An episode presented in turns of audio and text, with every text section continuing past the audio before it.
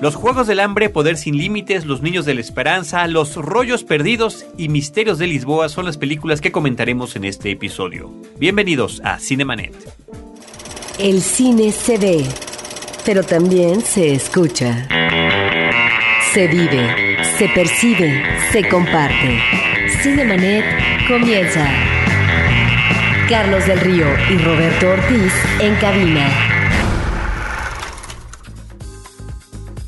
www.cinemanet.mx es el portal por el cual nosotros comentamos y publicamos cada uno de nuestros episodios en podcast. Yo soy Carlos del Río, me da mucho gusto saludarlos y saludo también a Roberto Ortiz. Carlos, el día de hoy mencionaremos una película de un cineasta que se nos fue en 2011, Raúl Ruiz, creo que en agosto del año pasado, y que se está exhibiendo actualmente una película de él extraordinaria que se llama Misterios de Lisboa. Raúl Ruiz, chileno, más adelante platicamos esta película que en realidad Roberto parte de ser un proyecto televisivo, una miniserie que aquí se está exhibiendo como cinta en nuestro país, como película en el cine. Muy bien Roberto, ¿qué te parece si arrancamos con esta película que se convirtió de la noche a la mañana en la cinta más taquillera del momento, Los Juegos del Hambre, The Hunger Games?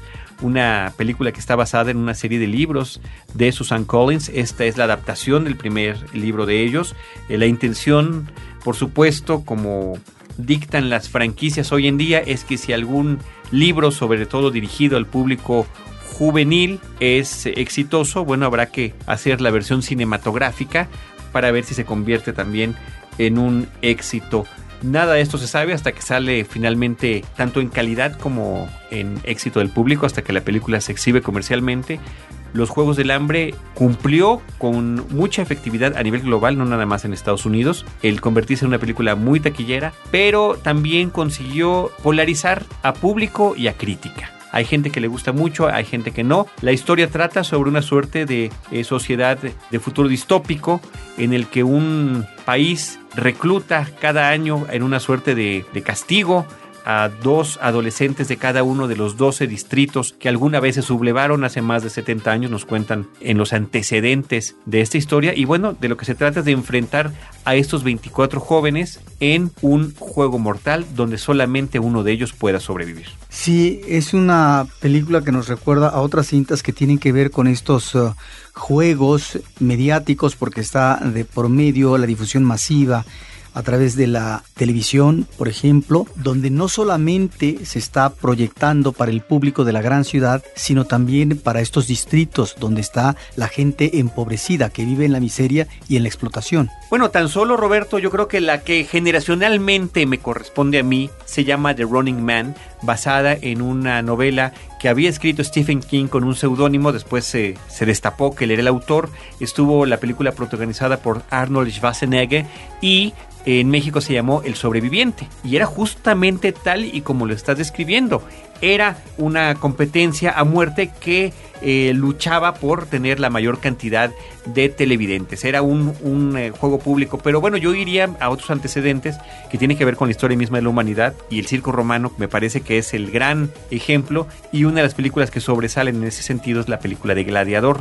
Es, es además una de las referencias, no Gladiador, sino la historia romana que de alguna manera toma Susan Collins para eh, sus historias porque la, el nombre de la capital a la que ella hace referencia es el nombre latín de lo que era pan y circo en latín. Así que ahí está ese referente, pero efectivamente eh, habría que comentar que no es la primera vez que tenemos una historia de este tipo. Eh, no es la novedad de la que de repente como que se, se, empieza a circular, que se está hablando en internet de que, uy, nadie había hecho algo así. No, muchas, hay muchos antecedentes. En los 70 está la película Death Race, la carrera de la muerte, que protagonizaban John Carradine y Sylvester Stallone, que efectivamente era una carrera para tratar de ganar puntos matando gente, ¿no? Una de James Caan también. Una de James Caan también, Rollerball, que era esta eh, competencia en patines donde había que golpear a los y, y matar si se podía a los contrincantes. Hay una serie de referencias muy, muy amplia de estas. Hay una película japonesa basada en una novela que se llama Battle Royale, que es lo que más se acerca, o más bien es el universo más parecido al que después describe Susan Collins y se le ha acusado mucho de que pudo haber pues copiado, imitado, homenajeado o inclusive plagiado buena parte de la historia porque es en verdad demasiado similar. Pero yo creo que sin conocer la novela, me parece que esta película, yo sé que no estás de acuerdo conmigo, Robert, pero déjame expresar mi punto de vista. Me parece que cumple. Yo soy de las personas que quedan de lado, que ven el lado, el aspecto positivo de la película. Me parece que cumple muy bien su propósito. Si bien puede haber algunas cosas que nos puedan parecer predecibles o muy típicas o, de muy sencilla solución, como sería el ejemplo de cómo irán desapareciendo los personajes que son afines a las figuras protagónicas de la cinta, porque finalmente si, si es un juego a muerte, bueno, uno tiene que luchar hasta con su sombra, en este caso de cuestiones de supervivencia.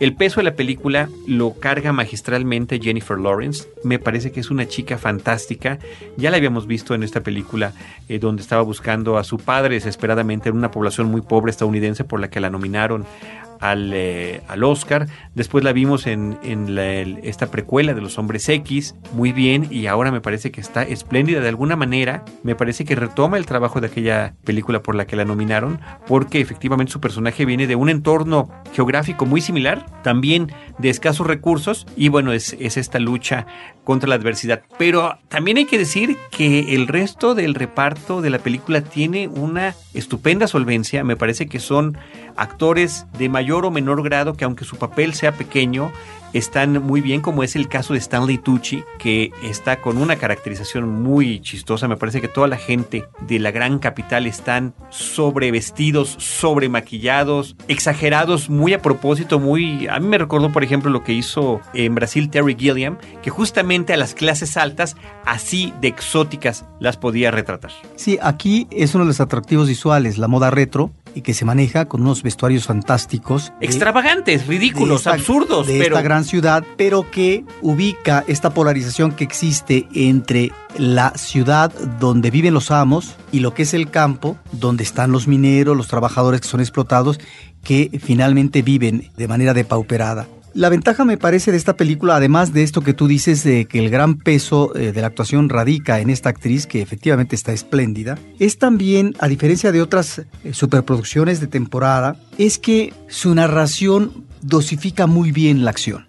De tal manera que si bien tenemos momentos de acción, esta no es superlativa, no es eh, una acción que se vaya a veces a los extremos como eh, violencia gruesa, ni mucho menos. Me parece que la película en ese sentido eh, ubica también lo que puede ser la repercusión en un público adolescente, de tal manera que si bien los personajes son sencillos en su tratamiento, hasta esquemáticos diríamos, el director se queda a partir del guion con sus personajes principales en el caso del personaje encarnado por ella, en donde finalmente es un personaje eh, solitario que tiene que estar ante una afrenta que es perversa, porque se trata de que exista un sobreviviente a partir de la casa de unos con otros en esta travesía que hacen en diferentes parajes del bosque. Eso me parece que es eh, lo mejor de la película, que no es la acción por la acción frenética, sino que ésta aparece cuando debe de aparecer. Y eso da pie para que podamos eh, seguir al personaje principal no solamente en la fase de su llegada a la gran ciudad, sino su preparación y después lo que es la parte de la acción que tampoco es toda la película. Eso me parece que contribuye, le da un balance favorable a la cinta y por eso mismo creo que si bien algunas desapariciones de los personajes no son tan espectaculares como podrían ser en otro tipo de cintas, o ni siquiera cuadro, o ni siquiera cuadro, finalmente ahí está la muerte rondando a cada instante. Es una superproducción muy bien llevada en donde a veces hay efectivamente excesos en el manejo de los efectos especiales, en donde estos no operan a veces de una manera tan afortunada como podría ser esta huida de parte del personaje femenino cuando hay un incendio en el bosque. Me parece que es excesivo, pero bueno, finalmente ahí está también ese elemento que no podía faltar de los efectos especiales. No, estoy de acuerdo contigo, Roberto, y la película está dirigida a un público juvenil, la película, independientemente de lo que pase con el libro. Esto significa que se le dio una clasificación para que la mayor cantidad de jóvenes pudieran asistir y efectivamente tiene que ser reducido el nivel de violencia o de cuestiones explícitas que puedan aparecer en la pantalla. Me hubiera gustado que se que fuera más poderosa y más terrible. Sí, claro, lo, le hubiera dado totalmente otro nivel a la película, pero bueno, son decisiones a las que no tenemos ningún tipo de acceso y creo que el resultado final es bastante ponderable porque logra al utilizar ciertos recursos cinematográficos, como decía yo, el hecho de que algunas cosas se escuchen únicamente o que hay una cámara que están moviéndose en demasía para que no veamos claramente lo que está sucediendo o que en el momento en el que alguien va a ser ejecutado de repente vamos a la expresión de alguien más, bueno, pues funcionan y nos dejan, en, nos queda absolutamente claro lo que está pasando, aunque no lo estemos viendo. La película también, como cualquier eh, buena obra que tenga que ver con la ciencia ficción, pues aborda cuestiones de reflexión sobre lo que está sucediendo a nivel mediático, sobre eh, lo bajo a los que pueden llegar las cuestiones de ética y de moral, sobre los usos o las eh, cosas que tienen que hacer las clases en el poder para continuar teniendo a la gente bajo su yugo, etcétera, etcétera. Sí, y hay un personaje con el que yo me quedo, que es el conductor de televisión, que me parece que está muy bien dibujado. Es extraordinaria su presencia porque encontramos una persona sensible, extravagante, manipuladora, que sabe manejar muy bien eh, lo que es la conducción de este magno espectáculo, pero que cuando entrevista a los diferentes participantes es un gran entrevistador. Logra sacarles, explotar su lado humano, que finalmente es para el show, para el gran espectáculo, parte de la manipulación mediática, pero que finalmente cumple a la perfección ese papel, el que le corresponde, el que tiene que estar dando ese ingrediente complementario del gran espectáculo a partir de la conducción.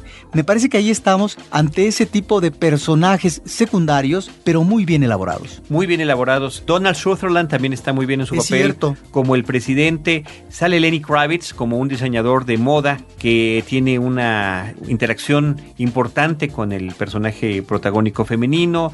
Toby Jones me parece que desperdiciado, es un co-conductor del programa, pero bueno, de alguna manera hizo su presencia. Woody Harrelson me parece que está también espléndido en el papel que tiene él como una especie de mentor a fuerzas de estos jóvenes que están a punto de enfrentarse a una muerte prácticamente inminente. Y en fin, el, el propio Josh Hutcherson, que es el que interpreta a Peter Mellark, que es el compañero del Distrito 12 del personaje de Jennifer Lawrence. Eh, Josh, Josh Hutch- Hutcherson es el que salió en Los chicos están bien, es el hermano menor. Y el personaje del presidente también me atrae porque es el hombre que está en la cúspide del poder, el que tiene una gran experiencia y que sabe cómo se debe de manejar el espectáculo. Y cuando de repente hay un conflicto, de qué manera se puede enmendar la plana. Es el gran manipulador. No, y que lo entiende perfectamente Lo cómo es. cómo- porque lo cómo entiende perfectamente, porque sabe cómo actuar en ese ámbito de la perversión. Entonces, más que la decisión de quienes están organizando estos juegos, más que el manejo mediático televisivo, es el hombre en el poder supremo quien finalmente es el que va a decidir, a final de cuentas, para que este espectáculo funcione, repercuta de manera conveniente, de qué manera se deben de mover las piezas en el ajedrez. Porque de repente hay un problema de posible rebelión de masas en uno de los distritos y él inmediatamente observa de qué manera se podría mitigar. No, o inclusive de qué manera se pudo haber evitado, ¿no? Cuando le da una serie de consejos al organizador del evento que está interpretado por Wes Bentley. Pues ahí está esta película dirigida por Gary Ross. Él, entre otras cosas, escribió y dirigió la película Pleasantville, que me gusta mucho es esta cinta donde dos adolescentes van, eh, son de, de alguna manera absorbidos por la televisión y terminan en una suerte de realidad en blanco y negro en los años 50.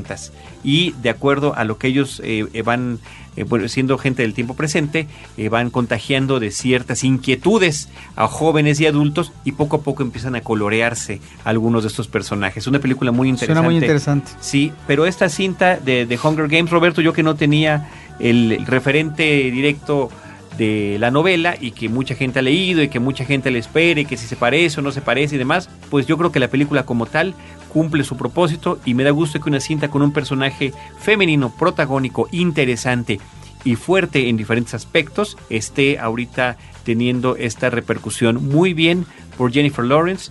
Eh, insisto, ya estuvo eh, nominada al Oscar por la película Winter's Bone. Ahora, es una primera parte, porque van a ser tres películas, tengo entendido, que cumple una expectativa y que depende cómo van a trabajar la segunda. De eso depende de que no se venga abajo, de que no eh, se fragmente, se quebrante este tipo de seriales en el cine que luego no cuajan del todo y que solo cuando se trabajan como unidad, como en el caso del Señor de los Anillos, porque finalmente todo se produce, se hace en un mismo tiempo, o tiene en la producción y en la dirección a un mismo personaje, las cosas finalmente tienen esa unidad que garantiza ante un público que tiene esta solidez. Entonces, aquí habrá que ver cómo se maneja la segunda película en términos de director, de guion y demás. Efectivamente, pero que, como tú dices, Roberto, cuando no es, eh, no hay esta, este sentido unitario, como es el caso típico de, que mencionas de Peter Jackson con El Señor de los Anillos, o como lo hizo, lo en la película de Back to the Future, en la 2 y en la 3, que también creo que fueron las primeras películas que se filmaron de corrido, bueno, pues no hay, no hay ninguna garantía. Ahí están los Juegos del Hambre de Hunger Games, dirigida por Gary Ross. De esa película, Roberto, nos vamos a otra también de corte fantástico que se llama Chronicle. El título aquí en México es Poder sin Límites. Sí, a mí me parece que es una película que parte de una buena premisa, que son tres amigos que están en el sector medio estudiantil y que de repente tienen un encuentro extraordinario con algo que no logra descifrarse del todo qué cosa es, pero que finalmente a partir de su vínculo físico con esta suerte de energía logran asimilar en su cuerpo unos superpoderes extremos. Poderes que en principio ellos como jóvenes y en el juego que quieren manejar cotidianamente no se atreven a pensar que esto podría desviarse en un manejo malvado del uso del poder, sino que sea una especie de secrecía por parte de ellos y que finalmente los utilicen para viajar, por ejemplo, por los cielos donde están jugando, al fútbol americano, etcétera pero después las cosas eh, se revierten, cambian y ahí es donde podríamos encontrar la figura del antihéroe que me parece que eh, podría tener algunos eh, visos interesantes en el filme. Lo que finalmente no termina de convencerme, Carlos, es este manejo relamido que se tiene en ciertas películas eh, últimas como desde hace unos años, eh, esta de la bruja de Blair o Rec, que hasta manejó una segunda parte, en donde es la cámara en mano, pero es la filmación de la acción de los sucesos en vivo, tal como están sucediendo. Aquí me parece que es muy artificioso, aunque en algunos momentos esta cámara flotando, por ejemplo, que está grabando se justifica porque es a partir del superpoder de uno de los personajes, pero esto eh, en un momento dado, si no se trabaja con el debido suspenso, cansa. Cansa inmediatamente en el caso, por ejemplo, de Rec, creo que la primera película sí cumple esta función de suspenso y hasta de horror, pero en esta película me parece que eh, se excede y llega un momento en que no hay un control y que no soportas a veces como espectador este manejo de cámara al menor pretexto, como si fuera una obsesión y como si a fuerza, a chaleco, tuviera que ser así. Bueno, parece ser que efectivamente esta es la línea del proyecto narrativo y lo que habría que agradecer tal vez de la película al final es que tiene eh, Carlos un cierre delirante y que ese por supuesto no se los vamos a platicar al público, que es lo que de alguna manera reivindicaría sí, a la cinta. La película es dirigida por Josh Trank y su título original es Chronicle, que sería equivalente a crónica. Aquí en México, eh, reitero y repito, se llama Poder sin Límites. Cinemanet está de intermedio. Regresamos en un instante. Ahora, diseñar y hospedar su página web será cosa de niños. En tan solo cinco pasos, hágalo usted mismo sin ser un experto en Internet. Ingrese a suempresa.com y active ahora mismo su plan. Suempresa.com, líder de web hosting en México. Frecuencia Cero más cerca de ti. Síguenos por Twitter a través del usuario arroba frecuencia cero o bien únete a nuestra comunidad e interactúa con nosotros en www.facebook.com diagonal frecuencia cero. Esperamos tus comentarios, sugerencias y opiniones por estos medios. Cinemanet. Muy bien, Roberto, nos vamos a una producción francesa, principalmente francesa, es coproducción con Alemania también y con Hungría, que se llama Los Niños de la Esperanza.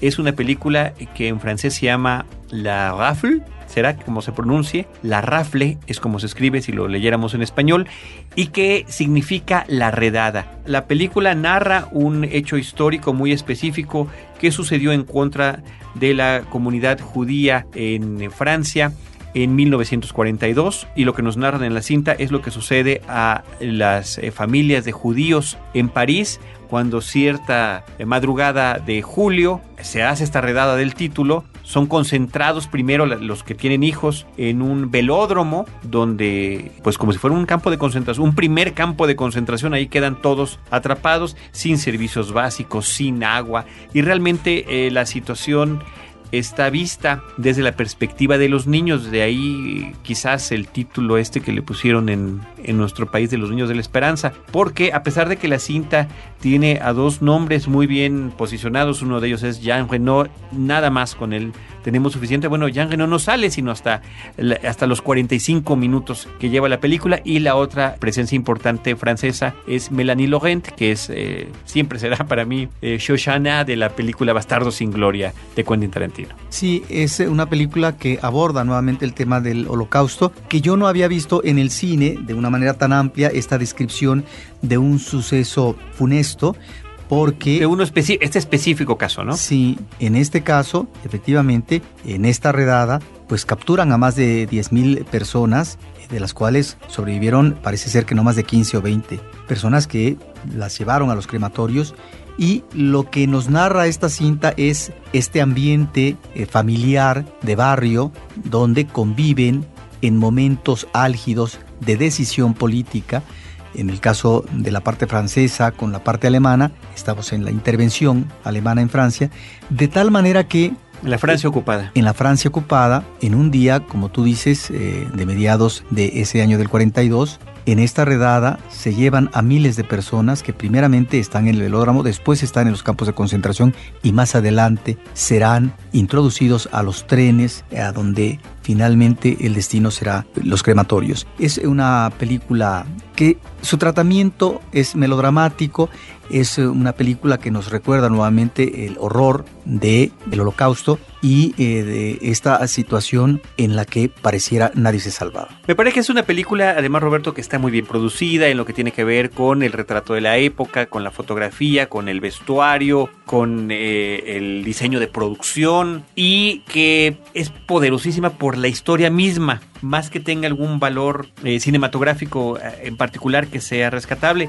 Me llama la atención y es interesante que nosotros vamos conociendo las historias de las diferentes familias, de los padres, de los hijos, su relación entre sí, lo que va sucediendo con cada uno de ellos, eh, si se separan, si quedan juntos, etcétera, etcétera, durante este terrible cautiverio. Pero de manera simultánea estamos viendo lo que sucede en las más altas esferas del poder en este caso alemán, cuando vemos a Hitler desde su casa de campo girando instrucciones, decidiendo lo que va a suceder con, con toda esta gente, o inclusive eh, lo que sucede con los colaboracionistas franceses eh, en todos los niveles, en este caso también, porque desde los que fungen como policía, porque hay que decir que la redada, y eso está muy bien explicado en la película, y la película se precia, al menos en, su, en una leyenda que nos ponen al inicio de la misma, que está muy apegada a los hechos reales, que la redada la hizo la policía francesa que colaboró con los alemanes, no los alemanes mismos, que eso creo que tiene un peso importante dentro de la historia de ese país.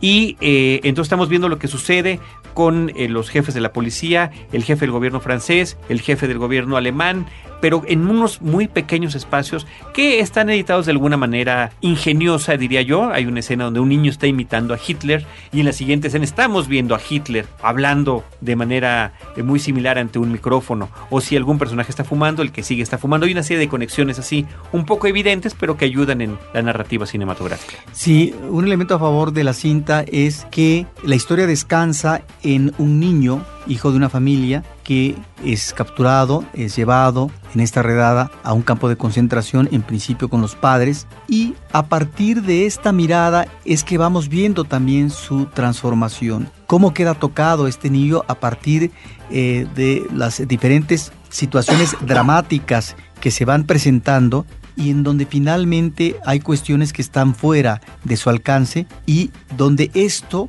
lo va a transformar radicalmente a partir de ese momento y con posterioridad. No solamente él, sino otro niño más eh, pequeño. Es a partir de estos juegos infantiles, de esta relación con los adultos, etcétera, como finalmente se configura la historia, pero también es eh, una visión que pretende ubicar a los diferentes miembros de una familia, ubicando también sus inquietudes en el momento, como cuando, por ejemplo, en la familia de este eh, niño que está en la pubertad, diríamos, la adolescente hermana le dice al padre que hay que irse a otro lugar porque es la única manera de salvarse y el padre sin embargo confía que en función del trabajo que ha desarrollado, etcétera, pues eh, no va a haber un acto malvado que finalmente cambie de una manera radical el destino de la familia. Entonces estamos observando también en el seno de la familia los comportamientos y las inquietudes de cada uno de ellos, del padre, de la madre y sobre todo este niño que me parece que está muy bien elegido el actor. Muy bien elegido. Él se llama Hugo Levecdes. El personaje que interpreta se llama Joe Wiseman. Y el otro niño que comentas, que es un niño menor, que físicamente es encantador, es el niño adorable y que funciona muy bien en pantalla. Es verdaderamente estos personajes así que parece que son entrañables. El personaje se llama Nono y está interpretado por dos gemelos, Matthew y Roman Di Concerto.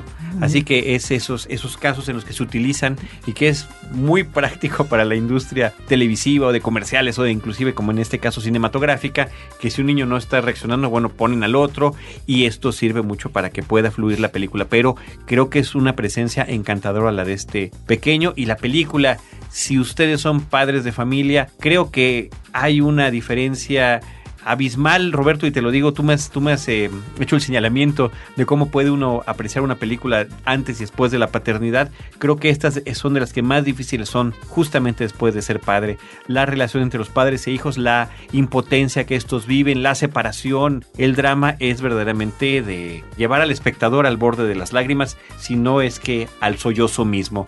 Así que ahí está esta película que está dirigida por Rose Bosch, Los Niños de la Esperanza, La Gaffel. Y de esta película francesa nos vamos ahora a una película mexicana que se llama Los Rollos Perdidos y que también tiene que ver con un acontecimiento histórico que marca la historia de nuestro país. Sí, esta película Los Rollos Perdidos de Gibran Bazán de este año, que se proyectó, si no me equivoco, hace dos semanas eh, en eh, el IFAL, es una cinta que aborda dos temas pareciera que hay un tema principal, pero de ahí deriva en otro. Tal vez eh, Ahí es eh, donde la película tiene una disparidad. Es una cinta desigual, pero es muy importante lo que está tratando. En principio es eh, la filmación que hace en dos pisos de Relaciones Exteriores, la Secretaría, en 1968, el 2 de octubre, un director como Servando González que reúne a un equipo de camarógrafos, ocho cámaras y filman más de 5 horas en 35 milímetros porque se instalan desde temprano el 2 de octubre en estos eh, pisos de la Secretaría de Relaciones Exteriores y comienzan a filmar los acontecimientos de ese día que van a derivar en una masacre estudiantil. De tal manera que ese es el punto en principio, diría uno que central, pero después vemos que no, eh, del cual deriva otro, en donde el equipo de Servando González, en donde tiene camarógrafos como Ángel Bilbatúa o Alex Phillips, filma estos rollos que en la madrugada del 3 de octubre se va todo el equipo a los estudios Churubusco, donde ya hay un cuerpo técnico esperando para el proceso de revelado de los mismos. De tal manera que todo esto se hace, ahí están los negativos, están los positivos, y a las 7 de la mañana, cuando el trabajo parece ser está terminado, llega, así lo dice la voz en off, eh, una comitiva de aspecto militar que recoge esos rollos y esos son los rollos perdidos eh, a los que alude el filme, es decir, unos rollos que podrían estar en el ejército como secreto de Estado o que eh, desaparecieron. Sin embargo, a partir de una nota que aparece en el periódico El Universal hace algunos años con un seudónimo que es Don F, él alude que fue parte de este equipo y que se disculpa, que finalmente se maneja como Don F, habla sobre la veracidad de esta filmación in situ en relaciones exteriores y que quedó pendiente algo que no se llevaron los militares, que eran unas pruebas de 50, 60 minutos a lo sumo, que se quedaron en una lata en los estudios Churubusco y que con posterioridad, años después, Churubusco envía a la Cineteca Nacional. La Cineteca Nacional, que en los 70 se encuentra ubicada en Río Churubusco, bueno, en Tlalpan, ¿sí? en eh, los estudios Churubusco, ahí en esa parte. De tal manera que siguiendo esta pista se establece la interrogante dónde quedaron esos materiales. y si finalmente esos materiales que estaban en Cineteca Nacional pues se quemaron con el incendio. Entonces la película pasa al tema del incendio y nada más para finalizar hay eh, una aseveración que creo que podría mover a polémica por parte del crítico e investigador Jorge Ayala Blanco, en donde habla de un culpable específico del incendio de la Cineteca Nacional. Él dice, no es Margarita López Portillo, a la que tenemos que ubicarla como responsable de este incendio, sino que finalmente es eh, otro personaje, Fernando del Moral, sí que en ese momento era coordinador de Cineteca Nacional y que a partir de unos rollos que tenía detrás de la pantalla Fernando de Fuentes, estos rollos que él instaló ahí explotaron y es lo que da el primer lengüetazo y después la generalización del incendio en Cineteca Nacional. Esta es la tesis de Jorge Ayala Blanco en donde habla de cómo surge esta explosión y la otra, quién es el responsable directo de ello. Ahí es donde está, creo, la polémica, ahí es donde yo creo que este documental va a dar mucho de qué hablar y están también las imágenes de, 24 horas, en ese momento el noticiero más visto en la televisión mexicana, con imágenes espectaculares del incendio de todo el edificio. Y están también las diferentes versiones de los muertos, mientras la versión oficial, que siempre es versión poquitera, como cuando el temblor en México eh, del 85, que habla de tres muertos, la versión del noticiero televisivo que habla de cinco muertos y de una exfuncionaria de Cineteca Nacional, trabajaba en supervisión, eh, Laura Gorham, que dice que de acuerdo a los datos que en ese momento ella que estaba ahí cuando sucede el incendio platica con un socorrista, ellos habían enumerado alrededor de 22 muertos. Quién sabe si hubo más.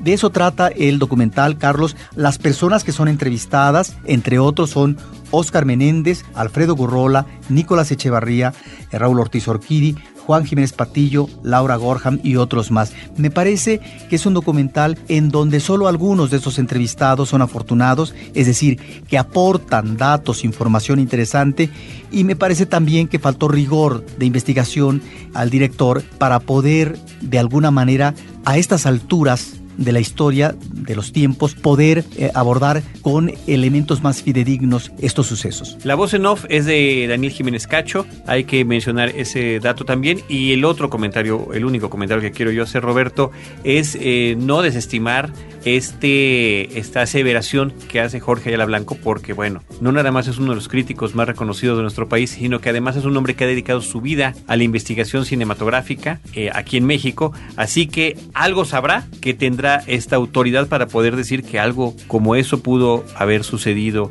ahí en la entonces eh, Cineteca Nacional. Ahí están los rollos perdidos y eh, Roberto, acabamos este episodio con esta última cinta que vamos a comentar que se llama Misterios de Lisboa eh, dirigida por Raúl Ruiz, el cineasta chileno que comentabas tú al inicio de este episodio, falleció en 2011. Sí, es una película que se presentó en la última muestra internacional de cine y que ahora en estos días se estrena en las sedes de Cineteca Nacional. Es una película que originalmente para la televisión eh, duró seis horas. seis episodios, como miniserie. En varios eh, episodios, pero que en su versión, cuando menos en los dos festivales iniciales donde se presentó, fue una película de cuatro horas. Ahora, en la proyección que se va a hacer, tengo entendido, va a ser en dos partes, que supongo que son dos horas iniciales y dos horas con posterioridad. Es una película que está basada en una novela eh, de Camilo Castelo Branco, que se ubica en eh, una especie de siglo decimonónico, siglo XIX, sobre todo en Portugal, pero también es Francia, una parte en Brasil y a partir de un personaje inicial adolescente que se llama Pedro da Silva y la relación que tiene con un cura, eh, vamos a ubicar cuáles son sus antecedentes familiares. Lo interesante de esta película, que se maneja muy bien en términos de melodrama, Carlos, es que una historia nos conduce a otra historia y la segunda historia nos lleva a otra historia. De alguna manera se van conectando unas historias con otras. Me parece que hay un manejo muy eficaz del relato melodramático y en donde si bien es cierto hay una apuesta visual por parte de Raúl Ruiz en un manejo suntuoso del plano secuencia, en ciertos encuadres que me parece que logran la magnificencia, es efectivamente una película de época, es una película que tiene obviamente su costo de producción, pero no es ni mucho menos eh, la superproducción Barry Lyndon de este director Kubrick. No son esos dineros en la producción. Entonces aquí el director, no es que, esto sea una falla de producción ni mucho menos, eh, lo que integra de manera muy eficaz es el diálogo, unos diálogos muy sabrosos que finalmente eh, nos eh, hablan de una especie de mundo, si no en ruinas, de una gran tristeza con respecto a los destinos humanos de los personajes. Porque aquí entra en juego no solamente el contexto histórico, donde está de por medio una guerra, donde está el imperativo de la religión que finalmente tiene un peso con respecto al manejo de las costumbres y de la moral, de tal forma que todo eso entra en juego en estos caminos equivocados que se bifurcan por parte de los personajes y en donde si bien la guía narrativa es un cura el cura Denis, que en este caso pues es un cura diríamos que en esta época liberal, un cura sensato más bien, y que la película comienza con el personaje de este joven Pedro da Silva, que al principio es como una especie de adolescente y luego ya va a ser un hombre joven, comienza y cierra con esta película. Yo pienso que es eh, una cinta en donde no encontramos tal vez en ningún momento de dónde asirnos como mirada optimista de la realidad humana de los personajes. Son personajes no disímbolos, pero sí son personajes que son movidos por sus sentimientos, por las pasiones, por las venganzas, eh, por este deseo de finalmente tratar de aprovecharse del otro, etcétera de tal forma que lo que finalmente estamos viendo es una especie de drama de la vida social en una época y a final de cuentas es como una película río, es una especie de mosaico, una especie de fresco eh, magnífico por parte de Raúl Ruiz que se convierte finalmente en su testimonio fílmico.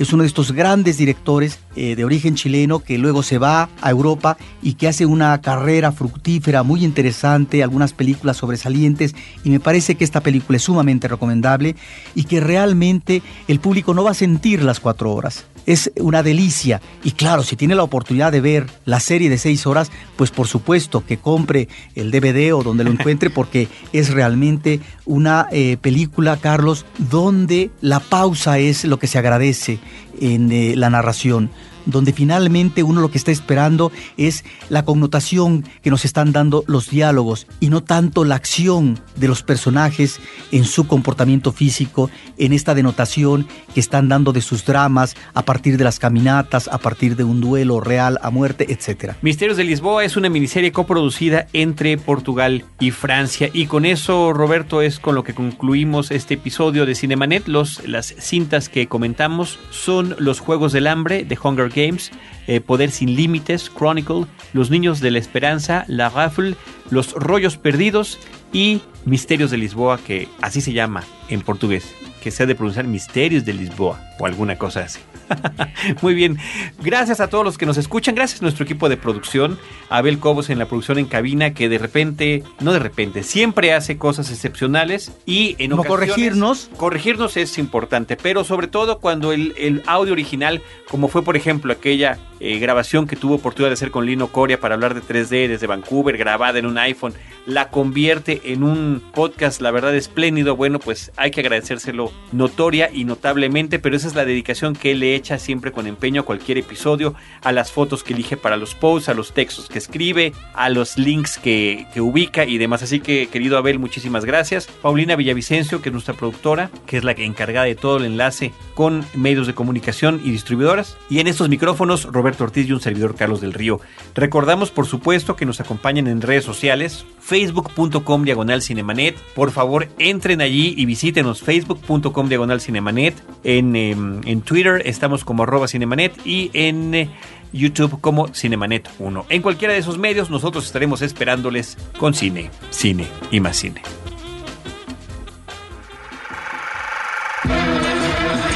Cinemanet termina por hoy. Más cine en Cinemanet. Frecuencia Cero, Digital Media Network, www.frecuenciacero.com.mx. Pioneros del podcast en México.